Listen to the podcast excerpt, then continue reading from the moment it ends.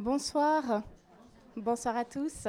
Merci d'être venus ce soir pour cette première conférence qui lance le cycle de conférences organisé autour de l'exposition Pissarro à La nature retrouvée, qui se tient au musée du Luxembourg, qui a ouvert, comme vous le savez, la semaine dernière et qui euh, reste visible jusqu'au 9 juillet prochain. Euh, nous avons la très grande chance de recevoir ce soir l'un des deux commissaires de l'exposition, euh, l'autre étant Richard Bretel, Joachim Pissarro, qui, euh, en plus d'être l'arrière-petit-fils du Camille Pissarro, est aussi et surtout un grand spécialiste euh, de, l'œuvre de ce peintre, du travail de ce peintre, euh, et aussi un historien de l'art contemporain reconnu, dont le travail porte sur bien des sujets du 19e au 20e siècle jusqu'à la période la plus contemporaine. Euh, euh, Joachim Pissarro a notamment euh, participé à la rédaction et à la publication du catalogue raisonné de Pissarro, qui est un, gros, gros travail qui a paru aux éditions du Wildenstein Institute en 2005. Et il est, après avoir été conservateur au MoMA à New York, il est actuellement professeur au Hunter College de la City University de New York. Par ailleurs, euh, je signale qu'en plus de cette belle exposition que j'espère que vous avez eu l'occasion de voir ou que vous verrez très vite au musée du Luxembourg, il a mené de front un autre beau projet qui est l'exposition Olga, exposition consacrée à Olga Pissarro, qui a ouvert Picasso, excusez-moi, lapsus terrible. Olga Picasso, pardon, donc, qui, euh, qui, a, ouvert aujourd'hui même, je crois, hein, au musée Picasso, et qui, euh, là aussi, euh, vous attend jusque, cette fois-ci jusqu'au mois de septembre. Voilà, donc je lui laisse sans tarder la parole et je le remercie encore vraiment de ce soir nous avoir présenté cette, cette exposition. Merci.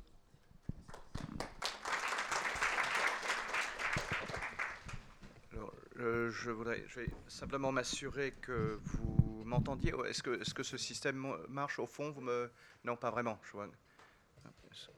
Je, vais essayer de m'approcher. Est-ce que, ça, marche mieux là? Oui. Vous m'entendez? D'accord.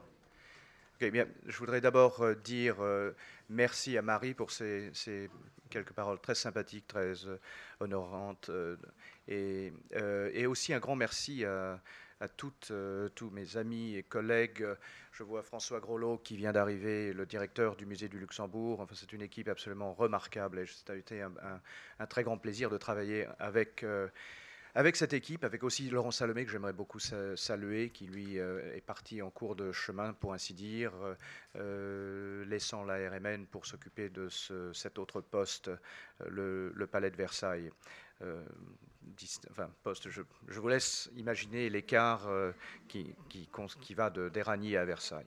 Euh, donc vraiment, merci à tous. Je, vais, je me suis dit que ce serait peut-être une bonne idée pédagogiquement de vous, euh, comment dire, de, de, vous resituer un peu le personnage de Pissarro, son œuvre, sa vie complexe. Euh, ces idéologies particulières, on a mis euh, l'accent, vous le savez probablement toutes et tous, euh, sur le fait qu'il était un, militant très engagé dans, ce qu'on appelle l'anarchisme, qui, était à l'époque une, idéologie politique ou une couleur politique très, très en vogue.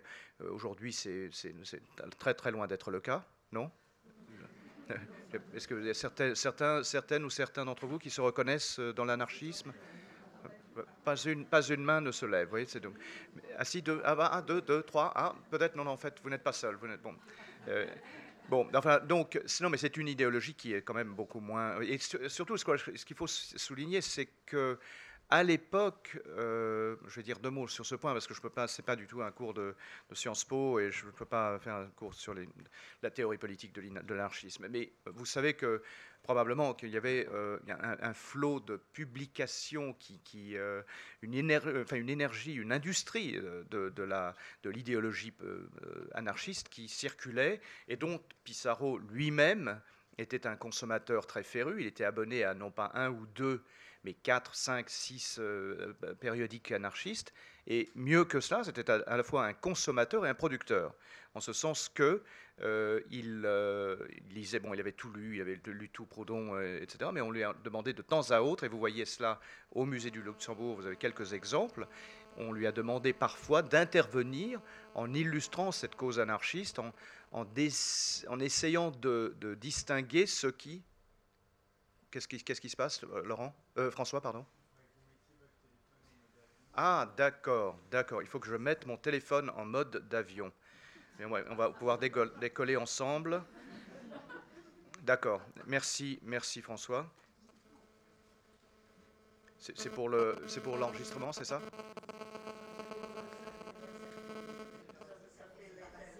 Ah, d'accord, d'accord. Ça, va là? Je, peux l'éteindre aussi ici. Ça va? Oui? D'accord. Bon, donc voilà, je voulais un peu, euh, comment dire, cibler, si vous voulez, cette euh, euh, sphère particulière de, littérature politique qui vraiment essaimait, qui a été d'un impact considérable vers la fin du 19e siècle. Mais je voudrais surtout essayer, à nouveau pédagogiquement, de revenir un peu en arrière et de voir en quoi euh, Pissarro, qui insistait beaucoup sur le fait qu'il ne souhaitait pas du tout que ces prairies d'Éranie, que ces, œuvres euh, représentant euh, telle ou telle paysanne faisant les foins, travaillant dans les, différents travaux des champs. Travaux des champs est d'ailleurs le titre d'une des publications sur laquelle lui et son fils Lucien, l'aîné de, la famille, l'aîné des cinq fils, tous artistes, tous membres de la fameuse école d'Éranie, que Pissarro crée d'abord avec ses fils et puis ensuite avec, un petit groupuscule, une petite communauté euh, d'artistes euh, dans les années 80 à, la fin du siècle, à la fin du siècle et au début du, 20, du 20e siècle, Pissarro mourant en 1903. Euh, il insiste, je disais, beaucoup sur le fait qu'il ne souhaite absolument pas que son art, son art pictural, soit perçu comme étant illustrateur que, son art soit ancillaire, on pourrait dire, que son art soit dépendant de, fonctionne comme euh, un, registre euh, d'illustration de ces euh, théories, idéologies anarchistes. Alors comment est-ce que tout ça fonctionne? J'ai décidé de donner à cette intervention un titre qui, sort tout simplement d'une de ses lettres, que je trouve tout à fait particulier, c'est presque un oxymore, cette notion de tradition moderne si la tradition est traditionnelle, elle n'est pas moderne, et si on est dans le moderne, on n'est pas dans la tradition. Donc il y a, là un, écart, un hiatus qui me paraît euh, porteur d'un certain intérêt, et c'est de ça dont j'aimerais que j'aimerais euh, questionner avec vous ce soir. Et j'espère, vous me direz si ça a marché ou non, que euh, à l'issue de cela, peut-être l'exposition du Luxembourg, du, musée du Luxembourg, prendra peut-être une une certaine étoffe, enfin deviendra un peu plus porteuse de sens. En tous les cas, que Pissarro euh, euh, recouvrera une certaine cohésion. Parce que quand à première, euh, première vue, comme ça, c'est très facile, moi ça m'a pris des années pour être très honnête avec vous, de, voir des contradictions qui nous échappent volontiers. donc d'abord, je voudrais insister sur un truc assez particulier, c'est que Picasso... Excusez-moi. Marie, Marie, tu vois... Oui, j'étais ce matin à l'ouverture de, la conférence de presse d'Olga, comme vous l'avez entendu. Euh, Pissarro est un grand producteur lui-même, pas seulement d'œuvres, 1516 euh, œuvres euh, au catalogue raisonné, non pas seulement d'œuvres graphiques, une, production d'un ensemble de dessins qu'on estime entre spécialistes autour de 4 à 5 000 œuvres. C'est du, du, registre de, de Degas. Euh, d'aquarelle. Il est pratiquement l'un des seuls, c'est un, fait assez notable, notoire euh, et, particulier. C'est, je crois, le, seul à avoir pratiqué l'aquarelle parmi tous les impressionnistes de façon aussi assidue et aussi quasi obsessionnelle. Vous voyez tout un mur du pan de de, dans l'exposition qui est couvert de ces aquarelles sur lesquelles je dirais quelques mots en passant après. Mais c'est surtout un producteur de lettres. C'est un très grand producteur épistolaire, cinq volumes qui, je ne pense pas exagérer, couvrent à peu près cette, cette épaisseur. Euh, dans, l'ensemble, si vous regardez l'histoire de, l'art du, du 19e siècle, vous avez trois figures majeures dans le domaine épistolaire. C'est euh, Delacroix, Pissarro et, Van Gogh. Je, je, crois en termes de volume, se, se, valent à peu près. Ces lettres sont d'un apport inouï pour essayer de comprendre qui ce personnage était d'où il venait, comment il fonctionnait, à partir de quelle euh, source d'idées, source idéologique il, euh, il s'abreuvait, si on peut dire, euh, idéologiquement parlant. Alors reprenons un peu certains, certains faits que peut-être la plupart d'entre vous, j'imagine, connaissez à présent. Vous savez que Pissarro naît non pas en France, mais il naît dans le Nouveau Monde, il naît à Saint-Thomas des Antilles. Je vois que certaines personnes hoche de la tête, donc je vois que c'est un fait familier parmi vous. Euh, combien d'entre vous sont allés à Saint-Thomas des Antilles? À peu près le même nombre que des, anarchistes, mais ce sont les, gens différents. Euh, ce ne sont pas les mêmes, non. Mais euh, bon, bon Saint Thomas des Antilles, pour resituer les choses à peu près, c'est une, ça fait partie, c'est à l'est de Cuba. Euh, c'est euh, une des îles qui a été une des premières îles touchées par la révolution de l'esclavage en 1848. Et, Pissarro lui-même était très impliqué. il avait 18 ans à l'époque, mais je vais vous expliquer pourquoi. Euh, il naît en 1830. Il y a, toujours ce, cette, cette, est-ce que j'éteins cette chose, tout simplement? Très bizarre. J'ai jamais vu ça Bon, donc il naît euh, à, la, synagogue, enfin oui, il est, son acte de naissance que vous voyez sur, cette, euh, sur cette, euh, ce panneau est son acte de naissance. Il est fils de deux parents juifs, Jacques, pardonnez-moi, les voilà, Frédéric Pissarro et Rachel, donc mes arrière, arrière grands-parents. vous voyez, le, son, son nom figure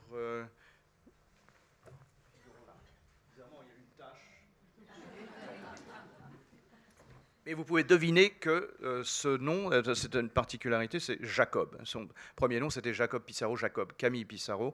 Et l'autre particularité, je ne sais pas si vous pouvez le lire d'où vous êtes, mais le nom, son nom s'appelle à l'époque P-I-Z-A-R-R-O. Et agacé par la prononciation française de ce nom de famille, les Français ne prononçant pas bien le, moi non plus, je ne suis pas hispanisant, euh, le, Z espagnol est un peu une sorte de S. il a décidé de euh, transformer le Z en, deux S. Et c'est à son arrivée en France en 1856-57 qu'il a donc francisé ce nom. Euh, il est fils donc de ces deux ces deux êtres qui, euh, c'est un scandale massif à, l'époque à Saint-Thomas-des-Antilles. Euh, le, fils est envoyé, le jeune Frédéric Pissarro est envoyé euh, par ses parents à Saint-Thomas-des-Antilles. Frédéric Pissarro lui-même est ressortissant de la communauté juive de Bordeaux. Et lorsque cette dame, Rachel Pissarro, perd son mari, la sœur de l'époux défunt, la mère de Frédéric, euh, écrit à sa belle-sœur, Rachel, lui disant Écoute, je vais t'envoyer mon fils, il est assez débrouillard, il connaît un peu le, un peu le sens des affaires, il va t'aider euh, à, remettre de l'ordre dans, tes affaires, à t'aider à faire face à cette, cette, très grosse difficulté. Rachel à l'époque quatre petites filles, elle est veuve. Frédéric arrive euh, après quelques semaines de traversée de l'océan, tombe amoureux de sa tante par alliance et la met enceinte. Vous imaginez un peu euh, la situation la situation que ça donne dans une, île vierge où 92% euh, de la population est noire, 8% de la population est blanche, toutes religions confondues, et tout le monde se connaît. Et par conséquent, j'insiste sur ça parce que je crois que ça va permettre de comprendre certaines choses. Euh, le couple Frédéric-Rachel vont avoir quatre enfants. Elle a quatre filles de son premier mari, quatre garçons de son second mari, dont Jacob Camille. Et le scandale a une telle ampleur, je ne suis pas du tout en train d'essayer de vous faire du people, c'est pas, pas ça, mais euh, ça a une telle, euh, un tel comment dire, ascendant sur, sur, sur toute cette île, cette, et en particulier la minuscule population blanche, que toutes les écoles, j'insiste sur ça, sur quelques congrégations religieuses quelles qu'elles soient, ils sont juifs, mais en fait les, les, euh, les la, synagogue les refuse de reconnaître leur union.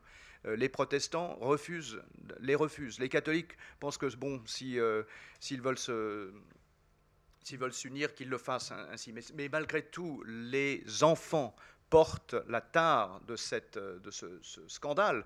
Et par conséquent, les parents prennent une décision absolument incroyable. On est en 1830 et quelques, donc avant la révolution de l'esclavage, avant la révolution mettant fin à l'esclavage, vous, me comprenez Et les parents décident d'envoyer les enfants, les quatre garçons, euh, dans une école noire. Ils sont, à l'évidence, les seuls enfants non, euh, non, euh, non noirs et non fils d'esclaves. Vous comprenez? Et ils sont envoyés dans une école moravienne où les prêcheurs, c'est une école protestante, les, les, comment on dit, les prédicateurs De temps en temps, si je fais un anglicisme, oui, les pasteurs, ceux, qui en fait évangélisaient les, euh, les esclaves, les missionnaires ceux qui allaient carrément dans les, euh, dans les plantations de coton, avec un, un, soleil que vous imaginez, des, conditions de labeur absolument des, des euh, abracadabrantes et, surtout une, cruauté entourante absolument incroyable. Et vous comprenez, vous imaginez peut-être vaguement, moi j'ai beaucoup de mal, tout en étant professeur moi-même, quel allant, quelle inspiration, quelle force humaine de caractère il fallait à ces gens, ces, prêcheurs, ces missionnaires, pour euh, enseigner les évangiles à, des gens qui, passaient presque l'âme euh, en train de, faire pousser ces plantations de coton. Vous, me suivez?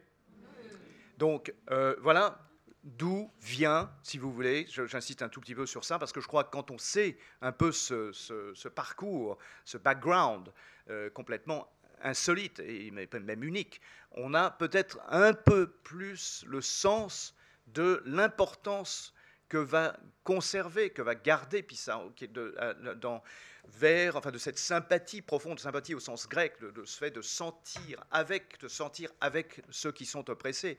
Il commence par là. Et son premier dessin, à l'âge de euh, enfin, le premier dessin qui est conservé dans les collections publiques est à l'Ashmolean Museum de Oxford. L'Ashmolean étant, ayant été une institution très généreuse envers, euh, envers notre projet, n'est-ce pas, François? Euh, Bon, le premier dessin que vous connaissez de lui, c'est d'un petit garçon de, de 11 ou 12 ans euh, qui s'appelle Frédéric, euh, c'est éplé à la danoise, qui est un enfant noir. Ils, ils, naissent, ils, grandissent, les, quatre garçons Pissarro, parmi euh, leurs copains de classe, leurs copains de lecture, leurs camarades sont des enfants d'esclaves. Voilà. donc je crois que c'est quand même une situation assez notable pour y, avoir, pour y passer un petit, un petit moment. Bon, alors il arrive il est envoyé parce que les parents veulent absolument que les enfants, filles ou garçons, soit, euh, soit éduqués à, l'aune du système européen, et ils, sont envoyés à Paris. Euh, et bah, le jeune Pissarro débarque d'abord au Havre, petit détail intéressant, euh, et, ensuite à Paris, où il fait ses études secondaires de 1840 de, il a quel âge? Il a, Oui, c'est ça, 10 ans, de 10 ans jusqu'à 18 ans. Et il rentre en cette année fatidique qu'est 1848. 1848, beaucoup de choses se, produisent. Je n'ai pas besoin de vous dire ce qui se passe dans ce pays-ci, dans toute l'Europe, euh, pratiquement. C'est presque l'année constitutive d'une Europe nouvelle. C'est l'année, bon, je n'ai pas besoin de vous faire un cours sur tout ça, mais c'est, comme je dis, il rentre au moment où euh, cette révolution part comme un feu de paille, de Sainte-Croix à Saint-Jean, très vite à Saint-Thomas, et tout à coup, les enfants qui sont à présent des, adolescents, des jeunes adultes, qui sont nés dans l'esclavage, sont libérés de ce, joug. Là encore, je pense que ce n'est pas du tout quelque chose d'anodin euh, pour le jeune Pissarro. Euh, il il est, tout à fait euh, malheureux, cela dit, malheureux comme les pierres, on, pourrait dire, car son, il est euh, constamment en conflit avec, ses deux, avec son père, plus, exactement, qui veut de, que, une fois rentré de Paris avec son bagage de lycéen, qu'il se mette à faire des choses sérieuses et qu'il prenne part au commerce d'import et d'export que mènent père et mère à Saint-Thomas-des-Antilles. Pissarro n'a aucun sens des affaires. Ils sont contre-balance, si vous me permettez cette, expression, et ne passe son temps qu'à croquer euh, les allées-venues des, navires, les, gens portant les, ballots, etc., les marchandises. Et ça, devient son premier champ euh, d'exploration euh, graphique.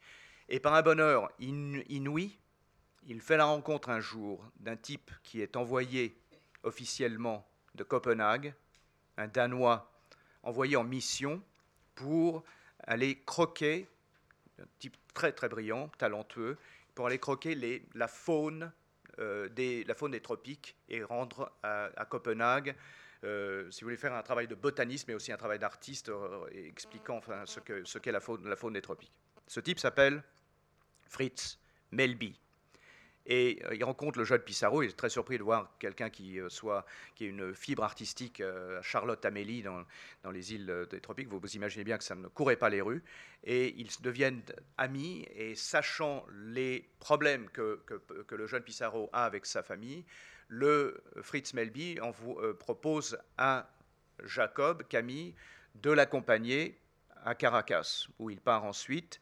Et là, à Caracas, au Venezuela, où il va demeurer deux ans avec Fritz Melby, c'est une, euh, comment dire, c'est une explosion euh, créatrice qui, se donne. On, a l'impression que euh, ce, ce, cher jeune Pissarro, tout à coup, oui, il n'y a, plus aucune espèce de restreinte euh, familiale ou autre, et il n'arrête pas. Il n'arrête pas de peindre, de, dessiner, de croquer, euh, souvent comme son copain Fritz Melby, mais aussi commençant de regarder étrangement des, scènes de marché à, Caracas, alors qu'il a 23, 24 ans.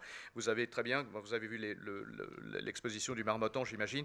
Vous savez aussi qu'à Gisors et à Irani, un des thèmes qui préoccupe beaucoup Pissarro à la fin de sa vie, c'est justement ces, scènes de marché.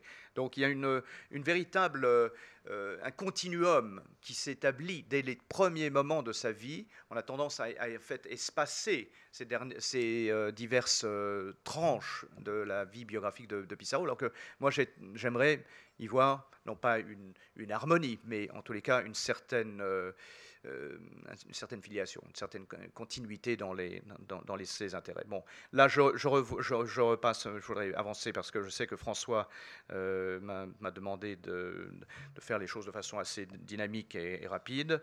Donc, on va euh, avancer en besogne. Donc, il rencontre. Alors, le scandale est une, une denrée, je dirais, principielle chez, les Pissarro. Et euh, les, parents ont fait, je vous ai, expliqué comment ça s'était produit. Lorsqu'il arrive en France, euh, la mère de, le père de Pissarro meurt très vite et sa mère euh, a, décidé à ce moment-là de d'habiter précisément à l'endroit où les, jeunes Pissarro avaient été envoyés en, pension, dans le, 16e actuellement, ce qui est à côté, à, l'époque, le, quartier de Passy, qui est un peu dans la banlieue parisienne à l'époque. Et Pissarro tombe amoureux lui-même de, euh, de l'aide du cuisinier de sa mère ça ne se passe pas sans, euh, sans certaines étincelles. Euh, et en fait, bon, en gros, pour dire les choses euh, très simplement, la mère de Pissarro, Rachel, que vous voyez ici, ne reconnaîtra pratiquement jamais, jamais sa bru.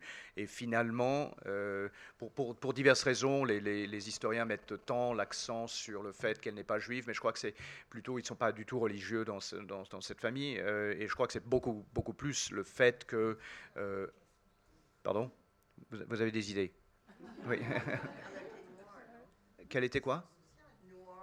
Euh, non, non, non, elle, n'était pas noire. Non, non, non, non. C'est oui, elle, la mère, était de descendance créole. Mais là, je ne vais, pas rentrer là-dedans parce que là, François va me le jeter. Là, sinon, c'est passionnant, mais c'est vraiment c'est un autre sujet. Non, euh, euh, Julie, la femme de Pissarro, est une bourguignonne pure et simple, vraiment sortant de, sortant de, d'un milieu très humble, enfin, sauf qu'elle est descendante elle-même de, gens de vignobles, de producteurs de vin. Et euh, pour la petite histoire, puisqu'on parle un peu de ce genre de choses, c'est elle qui va alimenter euh, toute la, non seulement toute la communauté d'Erani, mais, euh, mais toute la l'intelligentsia, je vais dire artistique, critique. Les Zola, par exemple, quand les Zola ont besoin de cidre ou de vin, on fait appel à Julie. Donc, c'est non, c'est très amusant. bon, je parlais de cette communauté. Regardez cette, euh, cette photo de famille que vous avez dû voir, qui est à l'entrée, qui est dans, l'espace d'introduction de l'exposition d'Erani. Et, vous, voyez un peu cette, cette, euh, oui, cette accumulation de, jeunes enfants, de bambins, qui tous ont en commun, tous ont, en commun, presque à quel âge que ce soit, dès qu'ils commencent à marcher à bégayer, on leur met un pinceau dans les mains. Vous voyez, c'est assez, assez étonnant. Il faut, il faut comprendre aussi là que le, le plus jeune, celui qui est sur la droite, qui est, qui est sur les... Vous avez le plus vieux, l'aîné et le plus jeune. Le plus l'aîné, c'est Lucien, le correspondant favori, privilégié de Pissarro, qui s'émigre, lui, à Londres. Et donc, grâce à cette distance, on va avoir cette, euh, correspondance très, très épaisse, enfin, et très riche euh, entre père et fils. Et le plus jeune, c'est Ludovic Rodot, mon, grand-père, qui est le Benjamin de toute la famille, n'est pas encore né. Et ensuite viennent les petits-enfants, etc. Enfin, ça, et s'ajoute à cela euh, comme je disais précédemment, tous les critiques d'art, Mirbeau, le, Comte, les poètes, Verhaeren, les Zola, etc., etc., qui viennent là, qui, créent une, dynamique, un, centre d'échange tout à fait, tout à fait particulier. C'est de ça dont ressortit euh, l'école d'Erani. Et c'est de ça dont nous traitons, nous avons essayé de traiter, Bretel et moi, à travers le propos que euh, François nous a proposé d'accueillir enfin, à, son très bon musée. Alors, je voudrais un peu insister sur, justement, vous avez, compris d'où je, partais, euh, euh, Pissarro est un être particulièrement complexe qui, n'a pas froid aux yeux dans ses décisions, dans ses choix, et ça, se reflète aussi bien dans le choix de, la personne qui va être son épouse tout au long de sa vie n'est-ce pas? Julie, euh, contrairement en fait à tous ses amis, euh, tous ses amis, euh, de, Cézanne, oui, Monet, absolument. La, première épouse de Monet décède, mais Pissarro, lui, va rester totalement fidèle à son épouse. Il va avoir huit naissances, sept enfants, parce qu'une naît presque enfin, deux semaines. Mais donc, c'est vraiment un couple très uni, même si il traverse des épreuves, on les connaît, parfois très, très difficiles. Mais alors, ce que je trouve très intéressant, c'est que dans ces alliances, dans les choix humains, et artistique qu'il euh, produit, qu'il commet, pour ainsi dire, on voit se, se décliner à nouveau euh, cette, même, cette même particularité. On a l'impression qu'il recherche la difficulté. Et qui choisit-il comme meilleur ami? Paul Cézanne. Paul Cézanne, c'était quelqu'un que euh, la, gendarmerie arrêtait volontiers, simplement en le, voyant traîner dans les rues, ayant l'air d'un malheureux SDF. L'expression n'existe pas à l'époque. Mais bon, c'est vraiment quelqu'un aussi qui ne faisait absolument rien de rien pour essayer de euh, se conformer, si vous voulez, euh, à l'esprit ambiant de, de l'époque. C'est un anticonformiste né. Et ce qu'il faut essayer de comprendre, c'est que euh, d'ailleurs, c'est un petit détail sur lequel je voudrais insister, c'est qu'ils se rencontrent les deux, Paul Cézanne et Camille Pissarro, à l'école, dans une académie privée, qui est l'académie d'un type qui s'appelait Suisse. Euh, ce n'est pas, pas une académie suisse comme on l'entend, ce n'est pas une académie helvète, c'est une académie gérée par un type qui s'appelait Suisse. Euh, et ils se retrouvent dans cette académie et, et, les deux sont évidemment forcés de, produire, de reproduire ces leçons anatomiques, ces leçons de nu, etc.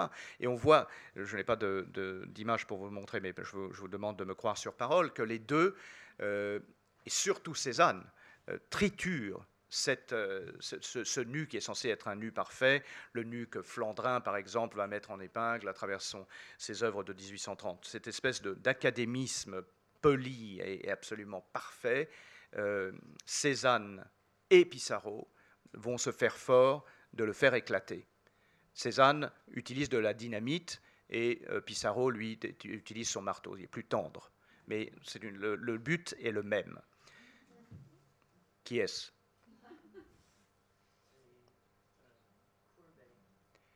C'est un, descendant de Courbet, spirituellement. Mais ce n'est pas Courbet, mais très bien vu. Enfin, presque. deuxième, euh, Deuxième essai. Non Bon, alors je vous donne la,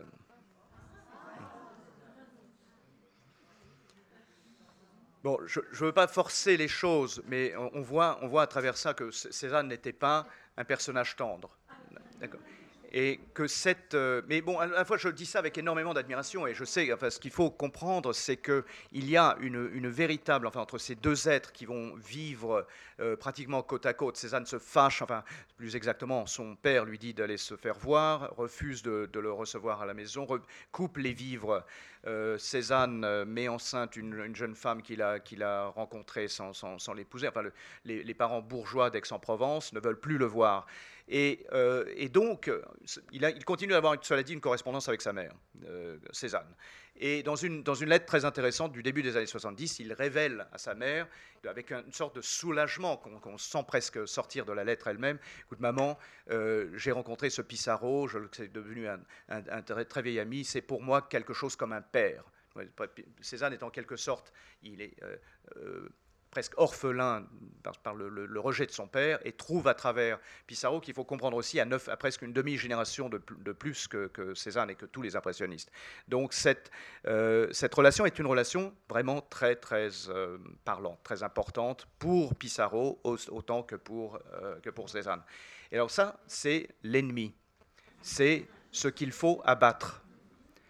Et j'ai utilisé dans, enfin c'est une, un, est-ce que vous me pardonnerez si j'utilise euh, euh, des néologismes Oui donc, qu'est-ce qui se passe si vous êtes, euh, bon, si vous êtes, vous assassinez un roi, vous êtes un régicide, si vous assassinez Dieu, un théicide, qu'est-ce qui se passe Que se passe-t-il si vous assassinez Vénus? Vénéricide. Voilà. C'est un néologisme que j'ai créé surtout pour Cézanne. Et je, trouve, parce que, enfin, bon, excusez-moi, je suis un peu attaché à cette, euh, petite euh, coquetterie, là, mais si vous voulez, Vénus, c'est non seulement l'incarnation de tous ces idéaux classiques qui hantent les salles de salon, les salles des, espaces officiels de l'art, les salles des musées, enfin tout, c'est vraiment absolument omniprésent. Mais c'est aussi, en, latin, c'est la, déesse de la beauté. Or, cette déesse de la beauté, il faut l'assassiner. Et je crois que c'est ce que fait.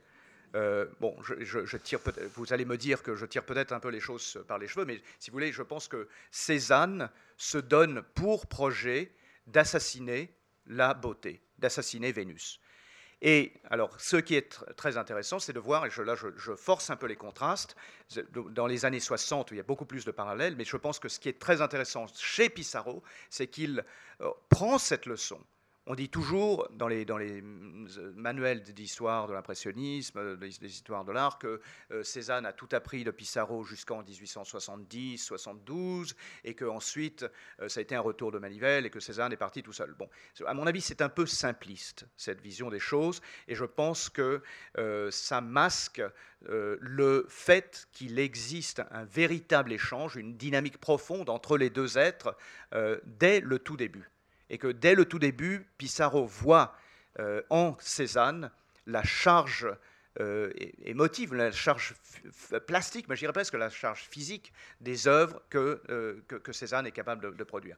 Et que pour Pissarro, ça passe à travers un filtre, un filtre qu'on pourrait se qualifier de plus esthétique, mais qu'en revanche, Pissarro continue toute sa vie durant d'avoir une hantise, et c'est la même hantise que, celle de Cézanne, qui est celle de donner dans le joli, dans le beau, dans une, dans une beauté trop...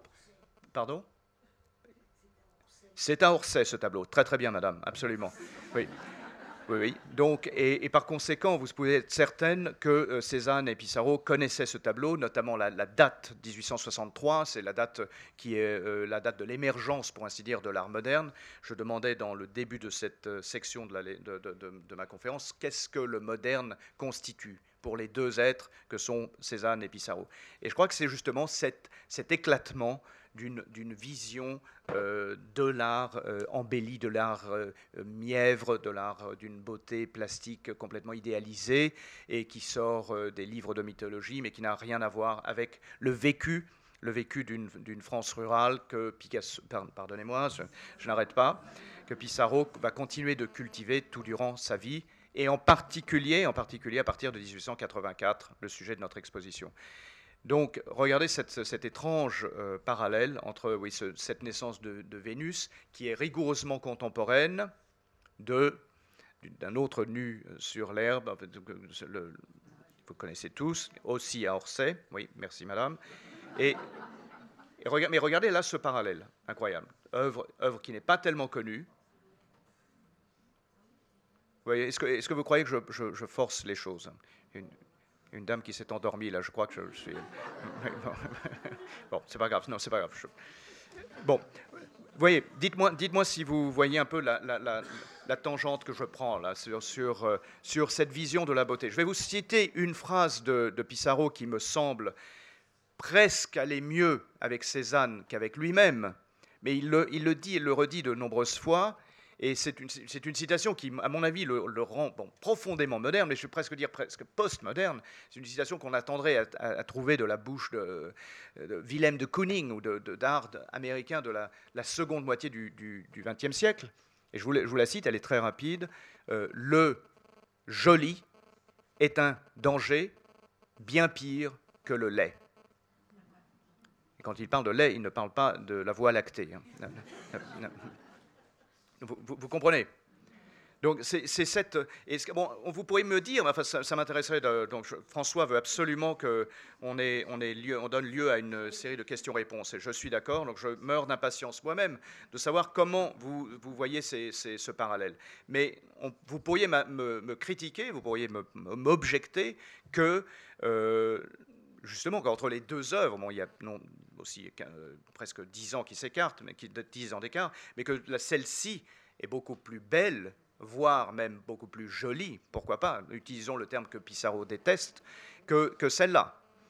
Mais je crois qu'il y a néanmoins dans le programme esthétique profond de Pissarro une réserve, une restreinte, une volonté de retrait par rapport à tout ce qui sent, comme il le dit par ailleurs, la romance, le, sentimental, le, ce qui euh, va, le mièvre, enfin ce qui est trop, euh, ce qui essaie de vous faire euh, tirer, de, produire des effets esthétiques chez, vous. Ce qui laisse, je crois que ce que Pissarro cultive dans sa vision esthétique propre, c'est une, une vision de la sobriété même une vision de la, beauté qui est presque passive et non pas active, qui ne va pas chercher à vous faire souscrire à son programme esthétique, mais qui vous laisse le choix de prendre vos propres positions.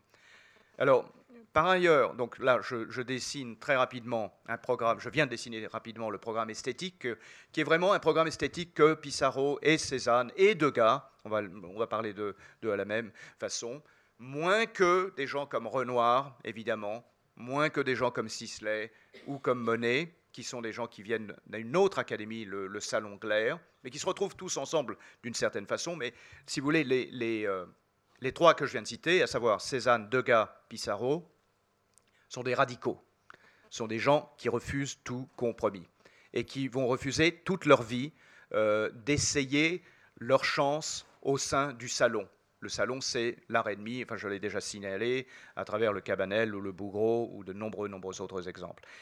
Donc, euh, par ailleurs, voilà, là, on va essayer de, si vous voulez bien, essayer de me suivre dans, dans ça. Ce que j'aimerais maintenant faire, c'est un peu rentrer dans ce qu'on pourrait appeler les fondements euh, théorique, mais je n'aime pas ce mot parce que ce ne sont pas des théoriciens, enfin le fondement conceptuel, le fondement idéologique de cette, euh, de cette vision de l'esthétique. Il y a, une, une, raison d'être, si vous voulez. Et ce que j'aimerais voir avec vous maintenant, c'est euh, deux choses, enfin, un terme qui revient très bizarrement, dans, aussi bien chez Cézanne que chez Pissarro, à savoir ce terme de vérité. dans une lettre très très très connue, une des dernières dernières lettres de, Cézanne à Émile Bernard en 1906, lettre qui a été euh, euh, comment dire, extrapolée, revue, interrogée et interprétée par Jacques Derrida, qui en fait tout un livre, La vérité en peinture, un livre assez, extraordinaire, même s'il est parfois incompréhensible. Mais, euh, donc, ce, terme de vérité, Cézanne dit à Bernard, quelques mois avant sa mort, Je te dois la vérité en peinture qu'est-ce que c'est que cette vérité en peinture? Ça n'a évidemment rien, rien à voir avec la vérité de Jules Lefebvre, autre peintre de salon que vous voyez ici, avec cette allégorie de la vérité de 1870. Il s'agit d'une vérité qui, qui est à, l'opposé absolu du, du, modèle classique de la veritas adequatio ad rei, l'adéquation à la chose représentée. Ce n'est pas du tout ce modèle euh, archi-classique de la vérité de montrer l'objet comme on le voit dans un miroir, loin, loin de là. Il s'agit d'une vérité qui a pour euh, euh, sujet de l'adéquation, parce qu'il y a toujours une adéquation dans cette, vérité, entre le sujet, le sujet pensant, le sujet qui sent, le peintre lui-même, et soi-même. Donc, et comment, quel est le synonyme Qu'est-ce que c'est que cette nouvelle euh, définition de la vérité? Vous, me suivez, madame, ou pas? Non, vous, vous, semblez. Euh, vous attendez. D'accord. Euh, donc, cette, cette, notion de la cette nouvelle notion de la vérité a pour synonyme la sincérité. D'accord? Et, et Cézanne, sincérité, c'est-à-dire d'être en phase avec ses propres émotions contrairement à tout l'art classique qui se dégage complètement de toute cette, cette horrible subjectivité, cette terrible euh, force émotive. Regardez encore euh, ces, Non, tout ça, c'est le, c'est le cauchemar pour, l'image classique de l'art. D'accord? Mais pour Pissarro comme pour Cézanne, il s'agit d'être justement, euh, de retrouver la source même de, je vous livre un autre terme absolument fondamental, pour Cézanne comme pour Pissarro ce, terme de sensation. Et Cézanne va même aller plus loin, il va lui parler de ces petites sensations.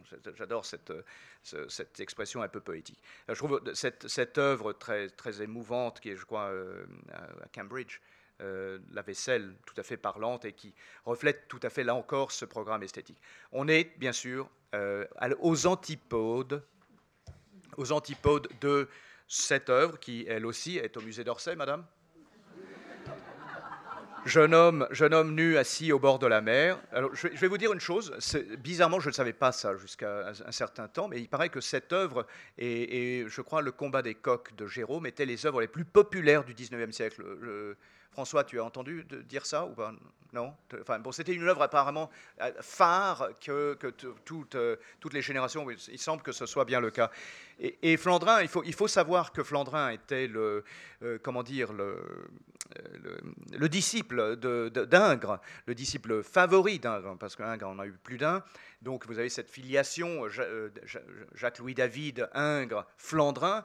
Flandrin est en charge du cours le plus important à l'École nationale des beaux-arts, euh, qui à l'époque est probablement l'école royale des beaux-arts, euh, et il donne le cours introductif d'histoire de l'art à cette génération de gens qui vont être les futurs artistes.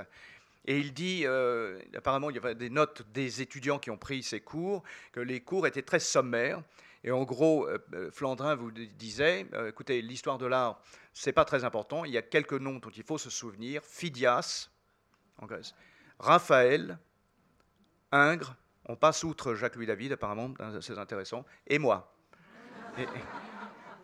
Et, voilà, et on commence donc, l'histoire se perpétue, et donc enfin, ce, modèle qui est drainé à travers les siècles, les millénaires, doit se, se, perpétuer, toujours s'embellir à travers cette vision de la perfection. Bon, pour la petite histoire, on ne va pas parler de Flandrin trop longtemps, mais cette allégorie est justement aussi liée à une notion de la vérité, puisque c'est une représentation symbolique euh, d'Oedipe. Oedipe cherchant à résoudre le, rébut que lui a livré le Sphinx.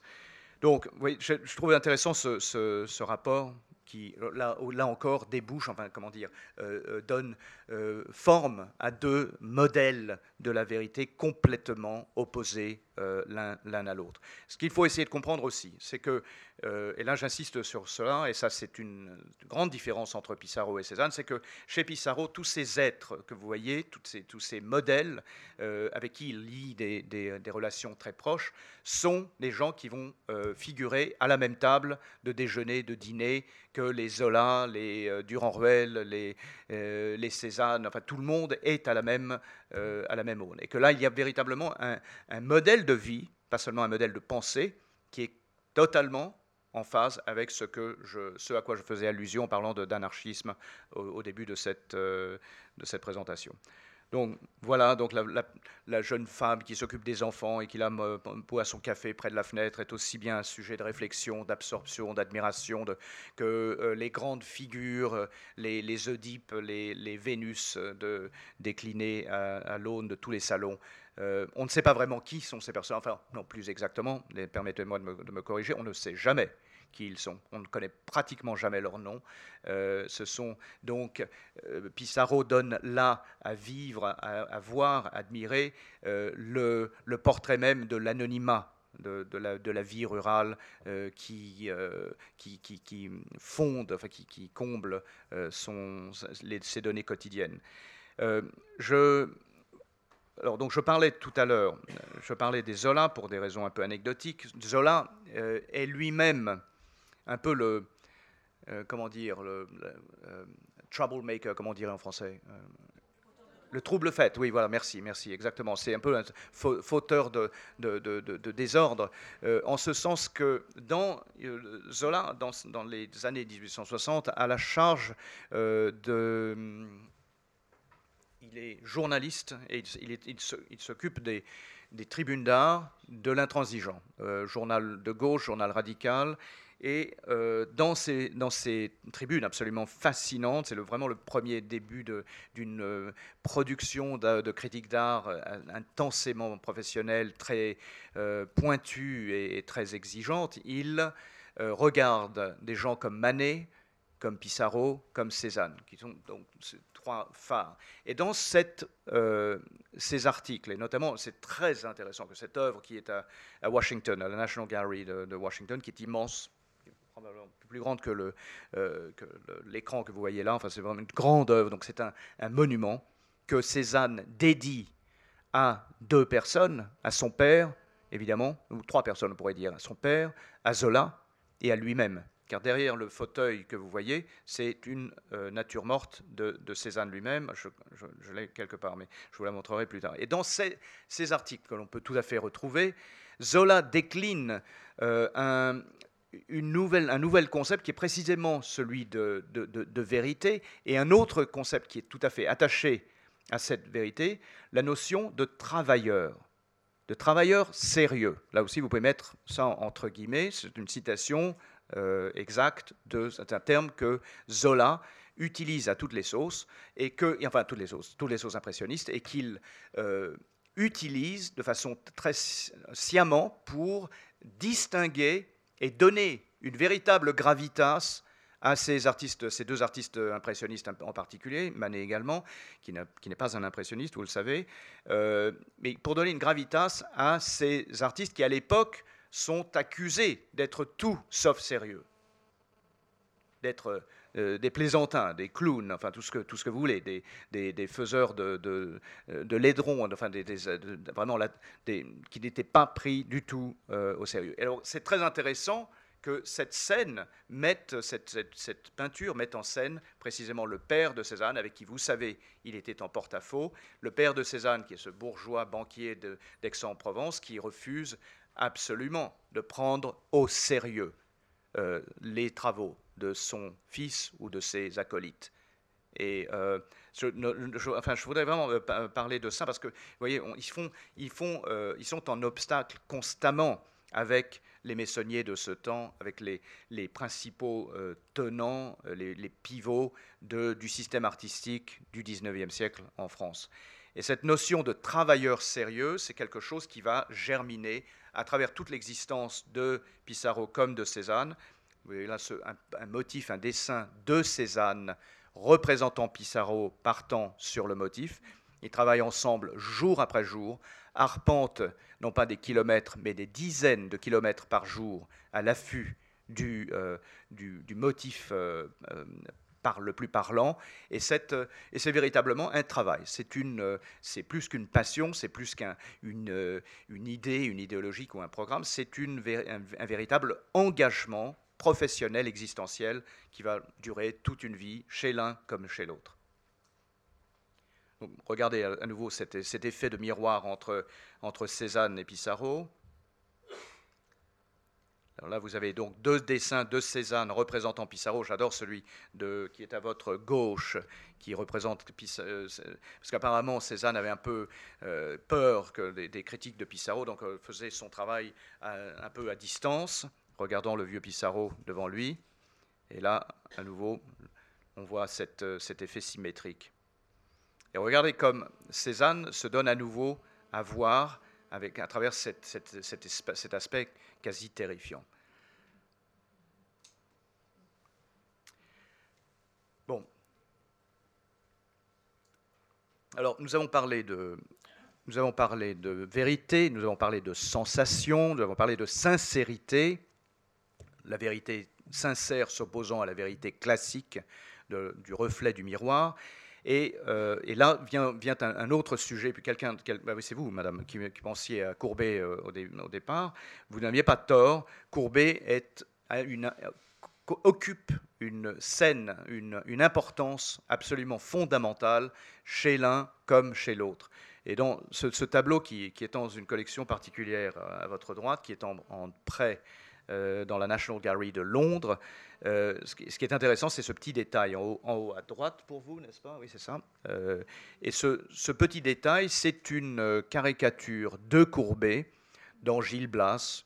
et Courbet tenant son boc de bière, on a l'impression que le, boc de bière va, tomber sur l'épaule de, Cézanne, fumant, son éternel pipe, et avec sa, sa palette de couleurs. Les deux artistes, Cézanne et Pissarro, si vous voulez, se rejoignent à travers une multitude de points communs, mais certainement se, rejoignent à travers une, admiration euh, euh, profonde, sincère et ardue, ardente pour, euh, pour Courbet.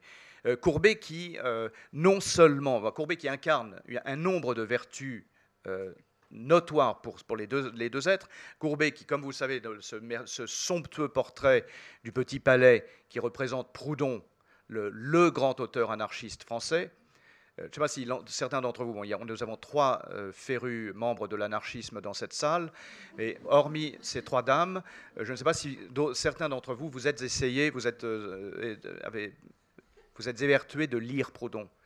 C'est illisible c'est, contrairement à Derrida, Derrida, il y a une certaine, euh, une certaine folie du, verbe qui, qui s'agite, qui devient assez amusante, mais, euh, Proudhon, c'est euh, indigeste. je sais pas. Et Pissarro, Cézanne peut-être moins, mais Pissarro a, tout lu, tout lu de Proudhon. C'est complètement incroyable. Bon, et, Courbet voue une véritable vénération à, Proudhon. Ça, c'est une première chose. La deuxième chose, c'est que Courbet institue à partir de 1800. Euh, ah, je vais me tromper de date là, excusez-moi, j'ai un blocage. 57 ou 67 57, une, son, propre école, sa propre école. 57, oui, je crois que c'est ça. Euh, donc à partir de 57, il, il ouvre son son atelier, immense atelier comme vous pouvez le voir dans cette magistrale, euh, ce, monument qui est à Orsay, et, créer sa propre école en quelque sorte. Et puis très vite, il va, pour ainsi dire, euh, virer sa cutie. Enfin, il va, il va avoir une sorte de rejet, enfin de, second thought. Enfin, il va, il va penser, il va reprendre sa décision. Il envoie une lettre étonnante, euh, une lettre publique qu'il adresse à tous ses élèves, en disant en gros écoutez, je prends, euh, je prends acte, je suis très touché de la, confiance que vous m'accordez, euh, mais en gros, je ne peux pas accepter la charge que vous me donnez euh, d'enseigner l'art. Car pour enseigner l'art, il faut vous enseigner à penser autrement que ce que vous êtes vous-même, et ça, je ne peux pas le faire. C'est vous qui devez, voir, qui devez en quelque sorte faire ce travail intérieur, ce travail d'exploration intérieure. Cézanne et Pissarro, c'est le, c'est le gourou, vous voyez, il est, ce type est en train de leur dire, de dire publiquement ce qu'ils ont pensé tout simplement de façon silencieuse lorsqu'ils étaient eux-mêmes euh, à l'académie. donc euh, Courbet est, en train de, d'émettre là les prémices de toute une tradition, qu'on peut pouvoir appeler la tradition moderne de l'enseignement de l'art, où se met en cause euh, la reprise d'un modèle parfait qui avait lieu jusqu'à présent, et l'exigence portée sur soi-même d'aller explorer les profondeurs de son, de son soi, de son âme, quels que soient les termes que vous pouvez utiliser, le l'ego, enfin, l'expression, etc. etc.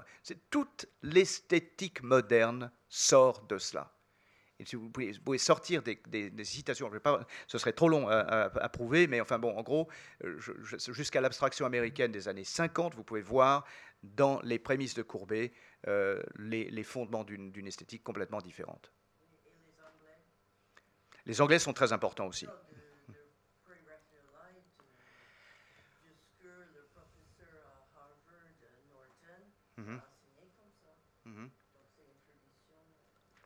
Oui, vous avez tout à fait raison. Tout à fait raison.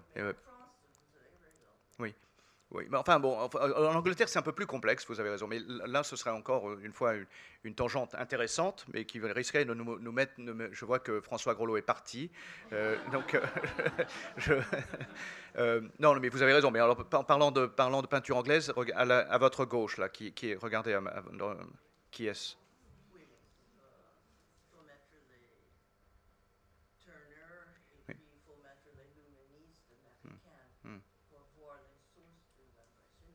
Oui, oui. Non, mais c'est pas lui, d'accord. Vous n'aimez pas Sir Thomas Lawrence.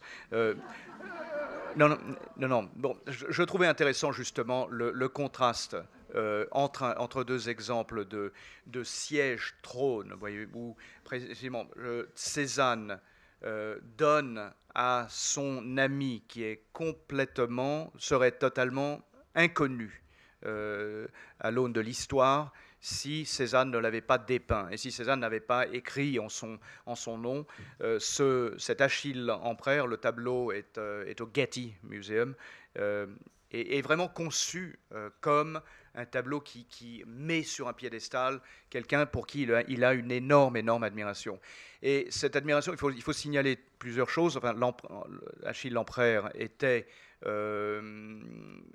totalement peu, enfin pas reconnu, il avait un manque total de reconnaissance, de succès, quel qu'il soit.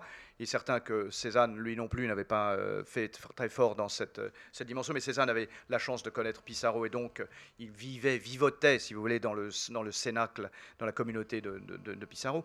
Euh, c'est un, hommage à ce, à ce, Achille Lempereur qui s'évertue de faire une peinture qui n'est pas vue, qui demeure invisible. De plus, comme vous pouvez le voir, euh, cet Achille Empereur était, euh, était handicapé, exactement, handicapé physiquement, il est euh, paralysé des jambes. Et donc je, vois entre le, le, hiatus énorme entre ce tableau de Lawrence des, des, des peignants, l'un des papes, on pourrait montrer une quantité d'exemples semblables, et ce tableau qui a la même emphase, le même sens de la gloire, le même sens de, des mêmes valeurs, mais attribué non à un pape, mais à un, ami qui est déchu euh, de toute reconnaissance artistique ou esthétique dans la société française du XIXe siècle. Donc chez, euh, chez Courbet, en revanche, euh, il y a une certaine une emphase qui se dirige ailleurs que dans la peinture classique disons, qui continue d'être représenté par Sir Thomas Lawrence, une sorte de grandeur, de magistrale euh, puissance qui, se, manifeste à travers sa peinture et qui s'intéresse, enfin, qui s'adresse à des sujets qui sont, euh, disons-le de façon peut-être un peu provocative, parfaitement banales, parfaitement ordinaires. Un chêne au milieu d'un paysage qui avait eu l'audacité de faire une chose pareille. Mais non seulement il fait, commet une chose pareille, il le fait de façon grandiloquente. C'est-à-dire qu'on a l'impression qu'il insiste avec une force inouïe sur la, magistrale puissance de cette, cette euh, euh, créature euh, organique, de cette créature botanique. Et donc, certains, certains historiens d'art, d'ailleurs, à propos, voient là la possibilité d'un autoportrait sous forme, naturelle, sous forme végétale. Bon, je vais passer sur certains de ces œuvres parce que je crois qu'il faut qu'on aille en besogne encore une fois. Mais ce qui est intéressant et ce qui est absolument notoire, c'est qu'à partir des années 60 jusqu'à, disons, 1885, lorsque Cézanne va rentrer, claque la porte à tous ses amis du nord de la France, de, Paris, et repart à Aix-en-Provence, où il va devenir le génie qu'il est, devenu. Mais jusqu'en 1885, Cézanne et Pissarro continuent de, mettre euh, à l'action euh, ces prémices qu'ils ont, euh, qu'ils ont, comment dire, qu'ils ont récoltées, qu'ils ont exploitées à partir de leur regard sur Courbet. Et vous voyez, ces, paires d'œuvres tout à fait particulières qui vous montre un peu cette amitié qui est beaucoup plus qu'une relation de copinage, si vous voyez ce que je veux dire.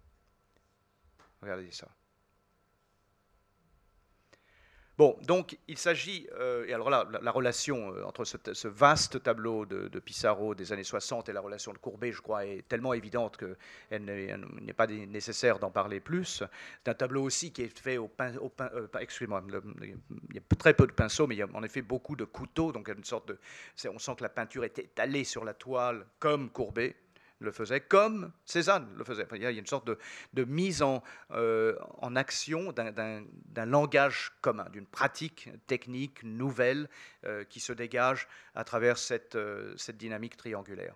Et regardez là, regardez la, parenté, tout en conservant certaines identités, n'est-ce pas? Il ne s'agit pas d'établir une mimicrie entre l'un et l'autre, il ne s'agit pas de dire qu'ils ont perdu toute sensation propre l'un ou l'autre, mais il y a véritablement un programme euh, qui se génère où l'un et l'autre, dans un échange continu, dans un dialogue permanent, dans une réflexion, parce que Courbet n'est pas aussi proche que que eux le sont l'un et l'autre, mais qu'ils mettent constamment en activité cette nouvelle, ce que j'appelle cette nouvelle représentation du réel, qui euh, déborde très loin de, enfin, qui s'éloigne très loin des marges de l'esthétique officielle et qui se tourne justement vers une beauté où il n'existe aucun, aucune mièvrerie, aucune espèce, aucune espèce de sentimentalité, où le joli est de fait un danger bien pire que le lait. Donc, autre clin d'œil à Manet, qui lui aussi a été un peu responsable à charrier, si vous voulez, certaines prémices de cette esthétique. Alors voilà, bon, on revient euh, sur ce tableau. Maintenant, vous comprenez un peu ce, que signifie chez Zola cette notion très lourde, très novatrice, très provocatrice. Il s'agit d'aller réveiller les gens comme le père de Cézanne, d'aller réveiller le public qui affectionne les cabanelles et, et les bougreaux, d'aller les tirer un peu par, les puces et de leur dire, écoutez ces gens-là sont des travailleurs sérieux. Non pas des artistes, des travailleurs, des prolétaires. Et ce terme de travailleur, je n'ai pas besoin de vous le dire, euh, c'est évidemment un terme euh, qui, résonne de façon euh, constante, permanente et fondamentale au sein de l'idéologie anarchiste que va véhiculer, convoyer Pissarro à partir des années 80. Regardez à nouveau ces parallèles. Je crois qu'ils sont assez parlants, mais puisque François, regardez ce tableau extraordinaire qui est au, Metropolitan. Alors voilà, donc à nouveau, je reviens sur euh, ce mot d'ordre. Ce, c'est plus qu'un mot d'ordre, c'est presque un, pont, de ralliement. Enfin, c'est à chacun sa sensation. Donc il s'agit d'une part, et là, là a un paradoxe à nouveau euh, semblable à cette notion de tradition moderne. Il s'agit d'une part, comme je l'expliquais, de, se ressourcer à soi-même, d'aller explorer, euh, d'ouvrir en quelque sorte ses tripes, de, se, d'oser se montrer sur sa toile, enfin de, se jeter, euh, de, jeter son contenu expressif sur sa propre, sur la surface de la toile, mais à la fois de conserver euh, son identité propre. À chacun sa sensation. Et ça, c'est une, euh, expression, non pas de Cézanne, mais de Pissarro. Et je la trouve donc euh, très porteuse de sens, notamment quand on voit le, le tableau de gauche et dans l'exposition du Marmottan, lui manque le tableau de droite et ce qui s'est produit, c'est que Pissarro, euh, pardon, euh, Cézanne, excusez-moi, est, tombé en avant devant le tableau assez grand de, Pissarro que vous avez pu voir, l'empreinte pendant deux semaines et revient chez Pissarro avec le tableau de droite qui est plus petit, mais qui conserve tout un, euh, ensemble d'harmonies en commun, mais on sent déjà qu'il est très évident que Cézanne ne fait pas, ne pourra pas, ne pourra jamais exercer, prononcer le même langage artistique que, que, Pissarro. Les différences sont, à mon sens, à chacun sa sensation, beaucoup plus euh, significatives, porteuses de sens que les ressemblances.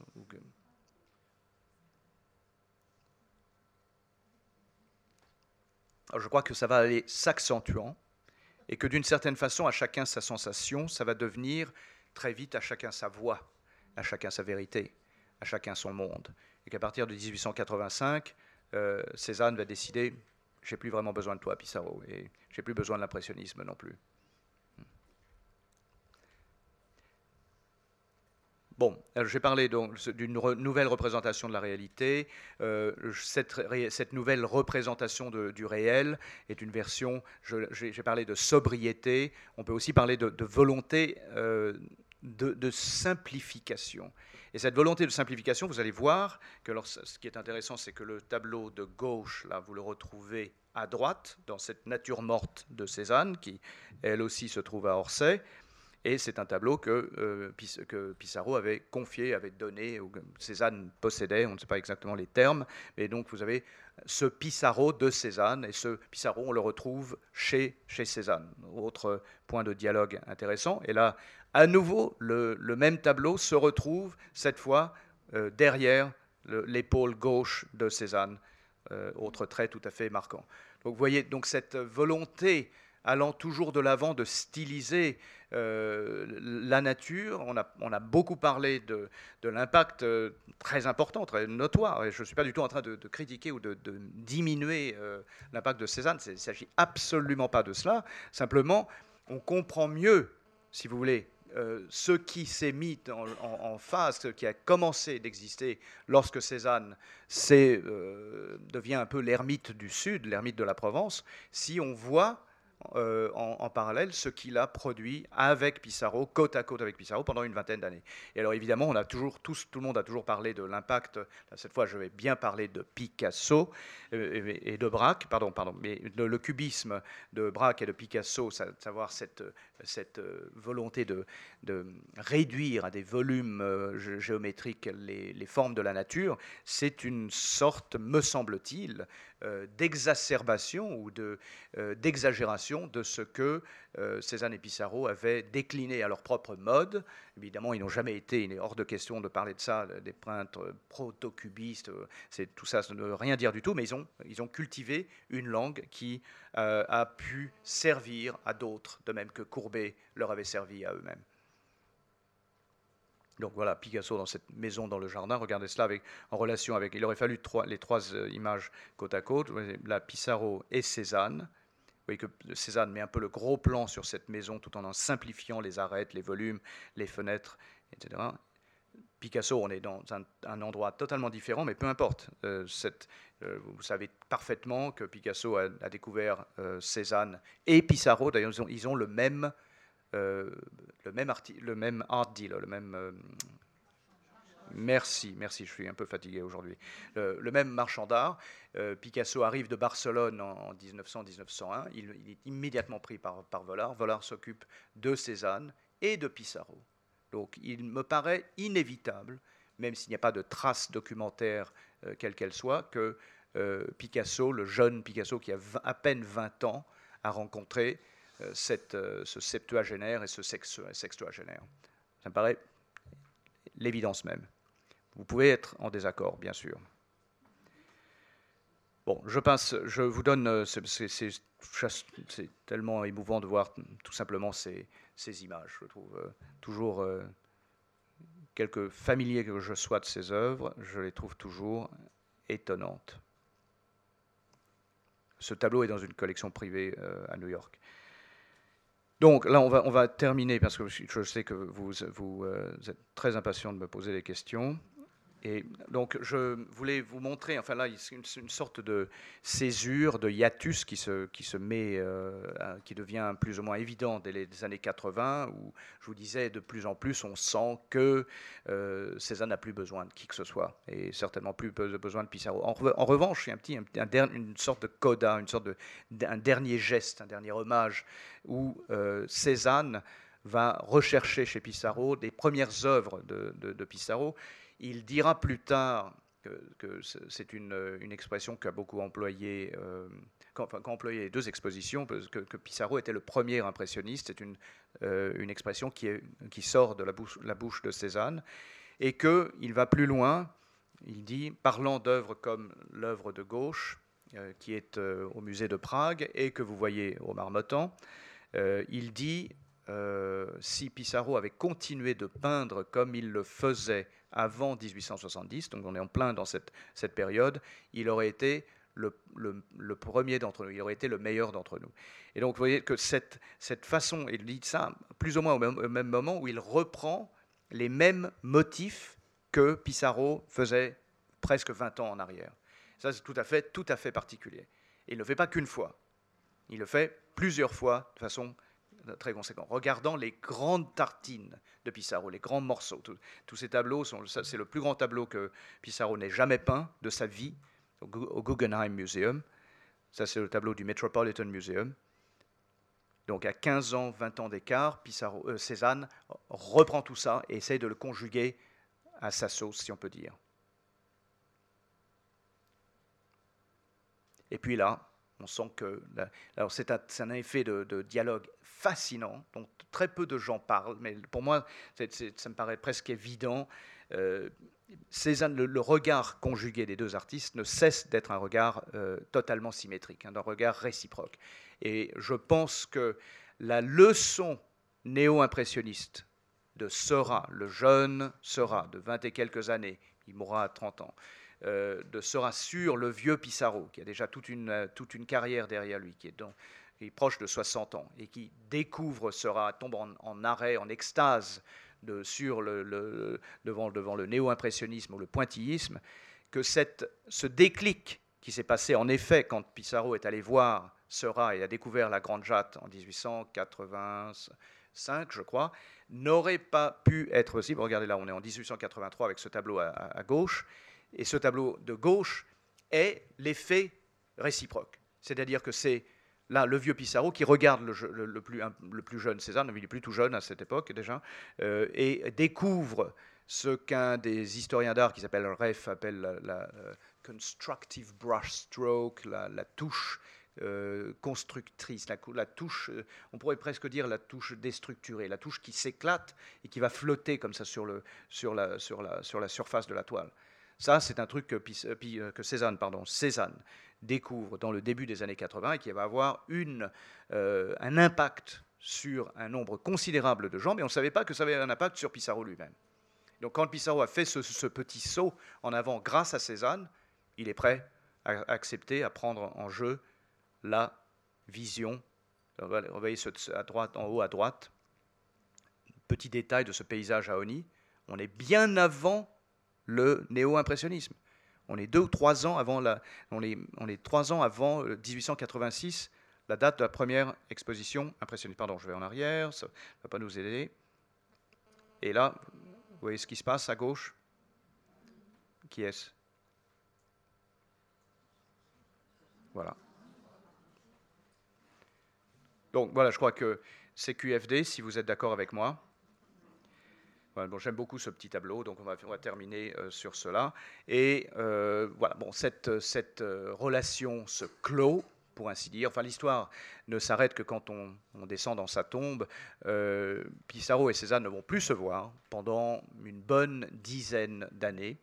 Et Pissarro redécouvre Cézanne, et vous avez un tableau dans l'exposition d'Erani qui fait une sorte d'hommage, de, clin d'œil à ce retour du géant, du monumental Cézanne qui est devenu cet artiste au sein d'Aix-en-Provence, lorsque Volard, le fameux Volard, euh, donne, euh, descend en Provence, a entendu parler de cet ermite un peu hirsute et impossible, mais il, va, il, il arrive à convaincre euh, Cézanne de lui confier 150 œuvres, 150 tableaux.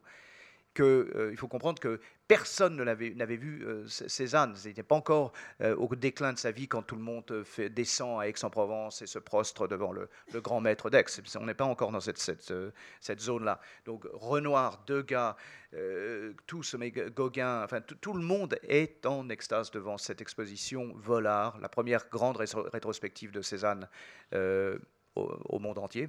Se trouve à Paris, mais c'est vraiment un moment d'un déclenchement de quelque chose d'autre. Et bien évidemment, euh, Pissarro va aller voir cette exposition, il va revoir Cézanne. On imagine que Cézanne soit venu très très certainement à Irani. Non seulement il, revoit cette, exposition, mais il découvre un autre artiste, un artiste qui, est parti, qui est devenu, le Cézanne, et il quitte les grands nus, ces énormes montagnes Sainte-Victoire, cette vision du monde du Sud que, Cézanne a, a décliné à sa propre voix. Et vous allez voir euh, donc le tableau de Chicago, mais que je n'ai pas ici, euh, qui est une sorte d'hommage en 1895 dans l'exposition d'Erani, où euh, Pissarro, on a l'impression, se produit une sorte de génuflexion devant le, génie de, Cézanne, qu'il reconnaît, qu'il revoit et qu'il redécouvre avec une satisfaction profonde, sachant que en 1860, il était pratiquement le seul à, accorder à Cézanne la moindre attention. Voilà, je crois que assez, un assez beau euh, comment dire, récit d'une aventure à deux euh, qui, permet un peu de comprendre un peu mieux, d'abord l'exposition de 1802 d'Erani, et d'autre part, je dirais, les, fondements de l'art moderne euh, dans l'ensemble. Merci.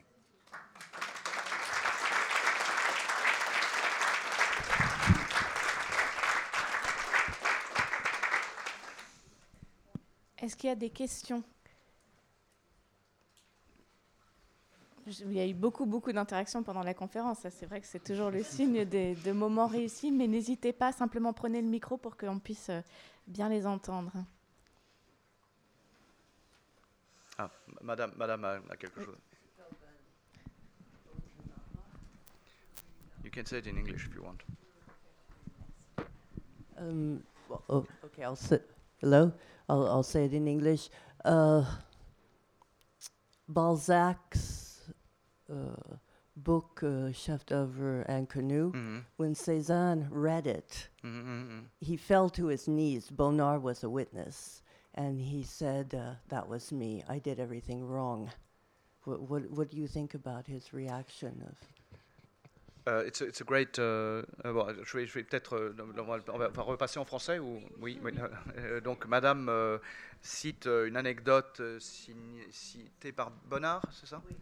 Où Bonnard signifie, enfin, raconte le fait que le chef-d'œuvre absolu de, de, Balzac a eu en effet un impact considérable sur Cézanne, que Cézanne se serait agenouillé en disant ce, ce héros de, de, du chef-d'œuvre inconnu, c'est moi.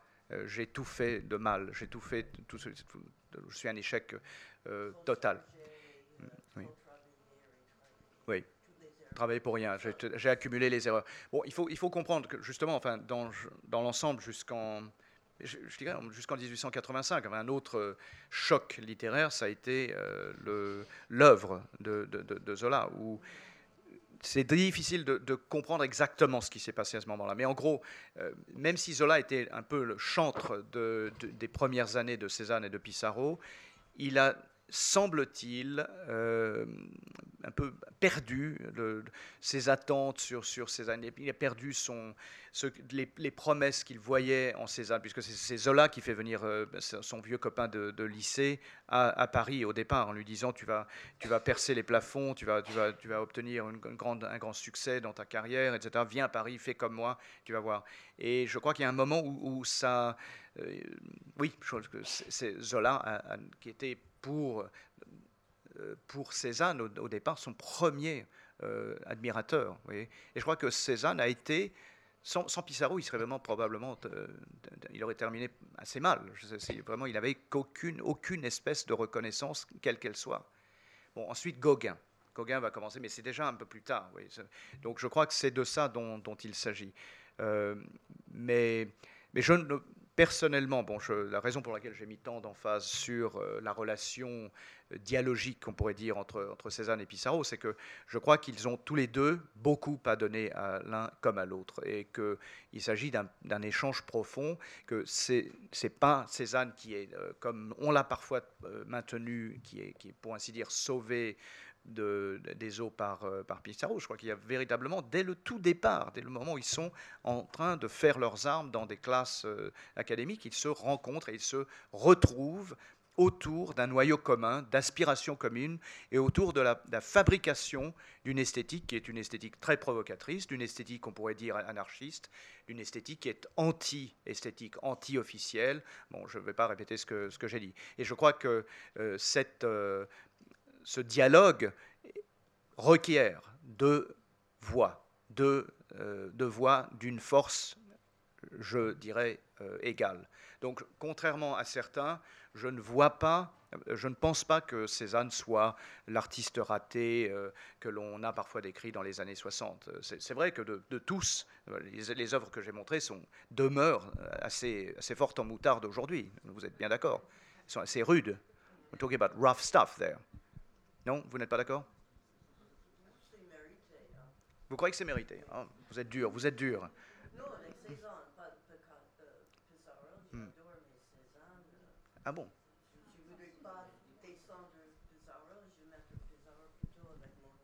Ah bon, oh là là, d'accord. il y a monsieur et madame. Donc, oui, commencez madame et puis ensuite monsieur, oui.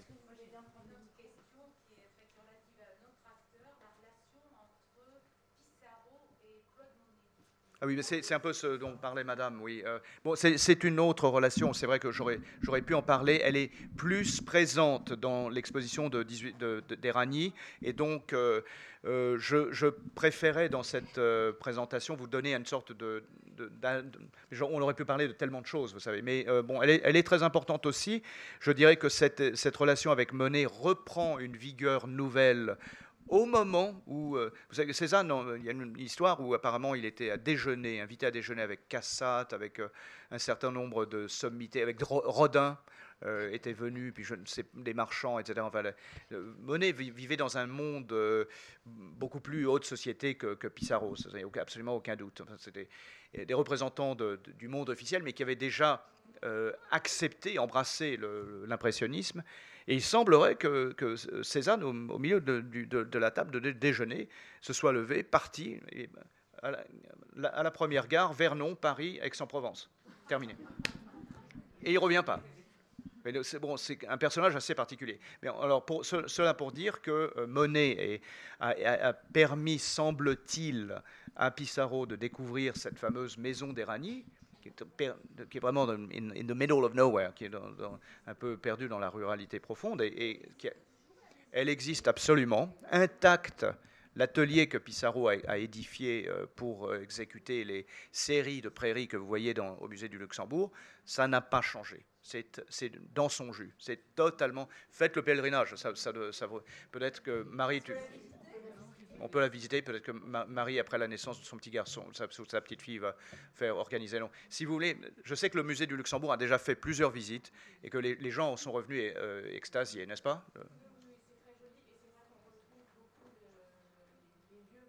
Oui. C'est absolument euh, frappant. Oui. Bon, il y, a ce, il y, a cette relation, mais outre le fait que Cézanne, euh, pardon, que Monet, excusez-moi, fasse découvrir à Pissarro et Rani, ce qui est très intéressant, je crois, dans euh, l'expo du musée du Luxembourg, c'est le parallèle euh, à travers lequel euh, se tisse une relation très étroite entre Pissarro et Monet qui, qui conjugue le même, la même langue. tout à coup, il ne s'agit plus du tout de Cézanne. Pissarro rentre dans une phase sérielle. Euh, comme, je dis, bon, les deux grandes différences entre, entre Pissarro et, Monet, c'est que Monet choisit des, sujets spectaculaires, euh, une énorme meule de foin, une cathédrale, des, peupliers. Pissarro, c'est toujours cette esthétique en, en, restreinte, en retrait, en très, très en sobriété. Et la deuxième plus grande différence, c'est que chez Monet, chaque, chaque série est articulée autour d'un très court intervalle temporel, enfin un an, deux ans, disons. Tandis que chez Pissarro, c'est existentiel. Ça, s'arrête le jour où il meurt. On parle d'une série de, des chants d'Erani qui va durer une vingtaine d'années. Et ça, c'était le sujet de cette exposition qui nous a paru euh, assez frappant. monsieur derrière vous. Bonsoir, je voulais vous demander, est-ce que cette, euh, nouvelle voie que vous présentez, la vérité, la sincérité euh, de, Pissarro et de, et de Cézanne, est-ce que ce n'était pas uniquement franco-français? Parce que est-ce que les peintres du Nord, au XVIIe hmm. siècle, les Hollandais, les Rembrandt, hmm. n'avaient pas déjà commencé à, dépeindre cette simplicité de la vie de la campagne avec une autre euh, approche que, chez nous en France? Oui, j'apprécie beaucoup, beaucoup votre remarque. Bon, bah, d'abord, il y a ce que disait Madame. What's your name? Jenna. Jenner, bon, qui parlait de la peinture anglaise, on pourrait passer tout, euh, tout un moment. Oui, oui, oui, tout, à fait. Mais je vais citer les simples travailleurs aussi. Hein. absolument, totalement d'accord avec vous.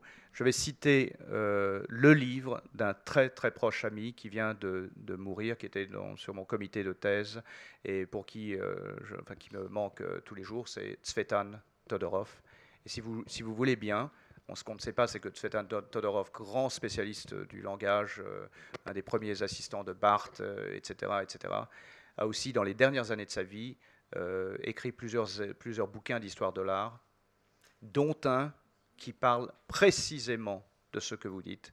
Et on en avait parlé beaucoup, beaucoup justement avec ce, qui s'intitule L'éloge du quotidien. Jetez un coup d'œil à ce bouquin. D'abord, c'est très très bien fait et c'est exactement ce dont vous parlez. Et euh, pour moi, il n'y a absolument aucun doute sur, ce que vous dites. Mais je viens de recevoir euh, de, Richard Bretel, mon co-commissaire, euh, une lettre qu'il a, découverte de, de, 1898. Je crois que c'est un fait. Je, il faut je, crois que nous ne savions pas cela. Il va faire un saut Pissarro à Amsterdam en 1898 pour aller voir la, grande exposition Rembrandt. il est évident qu'au au Rijks, euh, il voit tous les gens que vous citez et d'autres. Donc cette, relation, elle est euh, évidente, elle est documentée, elle est très réelle. Et il y a là un passage idéologique que je j'accepte complètement. Enfin, je suis en, parfait accord avec vous.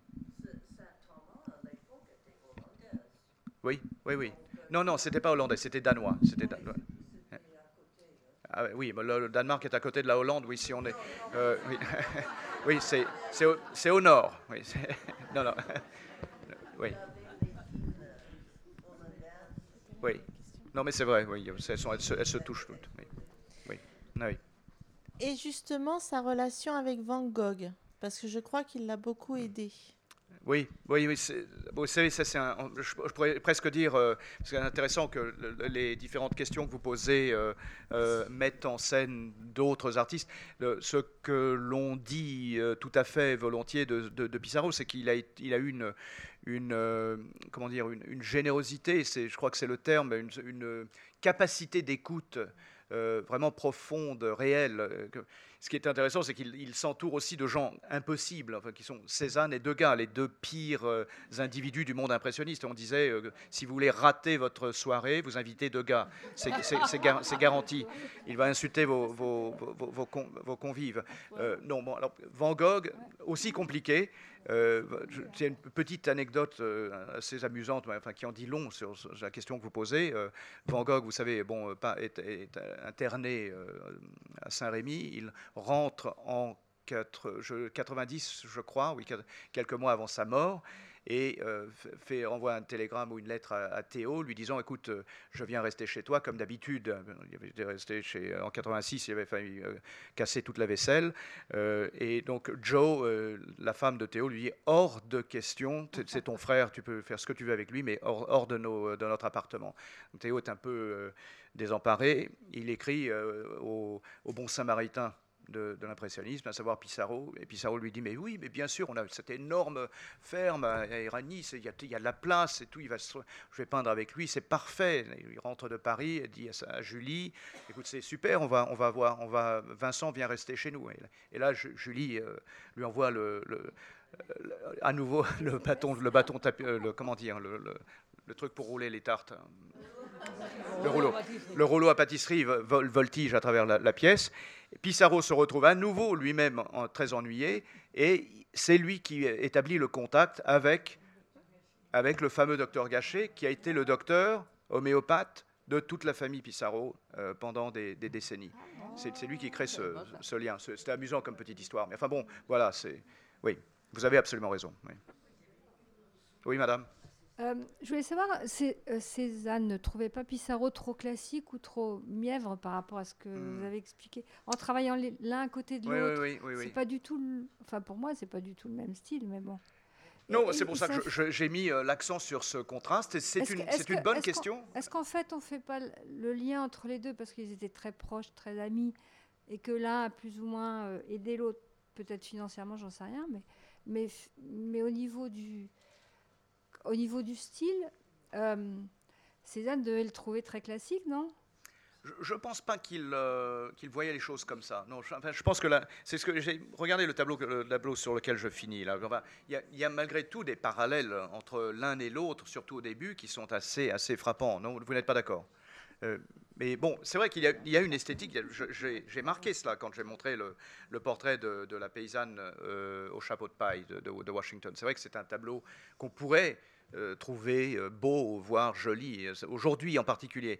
Mais ce qu'il faut comprendre, c'est que à l'époque, le public marquait la différence entre ces gens-là, que ce soit Cézanne ou Pissarro, et l'esthétique officielle, qui, là, là, il y avait un, hiatus absolument énorme. non, je pense qu'il se retrouvait. Il ne s'agit pas de, je, pense qu'il se retrouvait dans une véritable recherche commune, dans une, exploration d'un langage nouveau, et que cette, exploration se faisait à deux. Ce n'est pas qui est le meilleur, qui est le plus beau, qui est le plus... Vous voyez, c'est plus un, travail de, de, mine, de descente, de spéléologue. c'est un travail d'effort, enfin, de, travailleur sérieux, c'est ce, mot très fort de, Zola. Euh, mais bon, je ne sais pas si vous êtes d'accord. De toute façon, on peut finir en désaccord, hein, c'est tout à fait. Alors, une dernière question. Pardon. Euh, ces fils, ils ont fait quoi comme carrière? Peintre, peintre, peintre, peintre, peintre. Tous les cinq. Et, la fille aussi. Euh. Et ils ont, ils ont une euh, grande carrière ou pas L'un d'entre eux, l'aîné, oui. L'aîné est très connu en Angleterre. Jenna, do you know, him? Lucien, Lucien Pissarro, never saw him. Il y a beaucoup de ses œuvres à la Tate, euh, Tate Britain. Enfin, c'est un artiste qui a été tout à fait reconnu, qui a fait partie euh, de, de l'avant-garde naissante euh, du tournant du siècle en Angleterre, très ami avec des gens comme Walter Sickert, très dans cette, mouvance, très ami ensuite de Roger Fry, le grand historien d'art, collectionné dès le départ très très vite. C'est un artiste, enfin, je sorry? Camden Town, precisely, oui. oui vous avez une historienne d'art férue, là.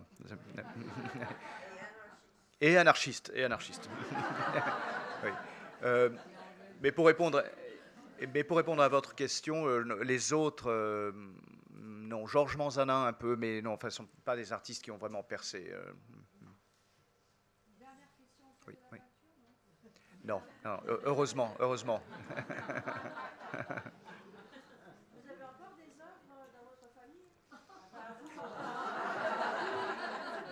Qu'est-ce que je dis, Marie Non, tout n'est pas dans les musées. Non, non, heureusement, heureusement, heureusement. merci, merci. Merci beaucoup.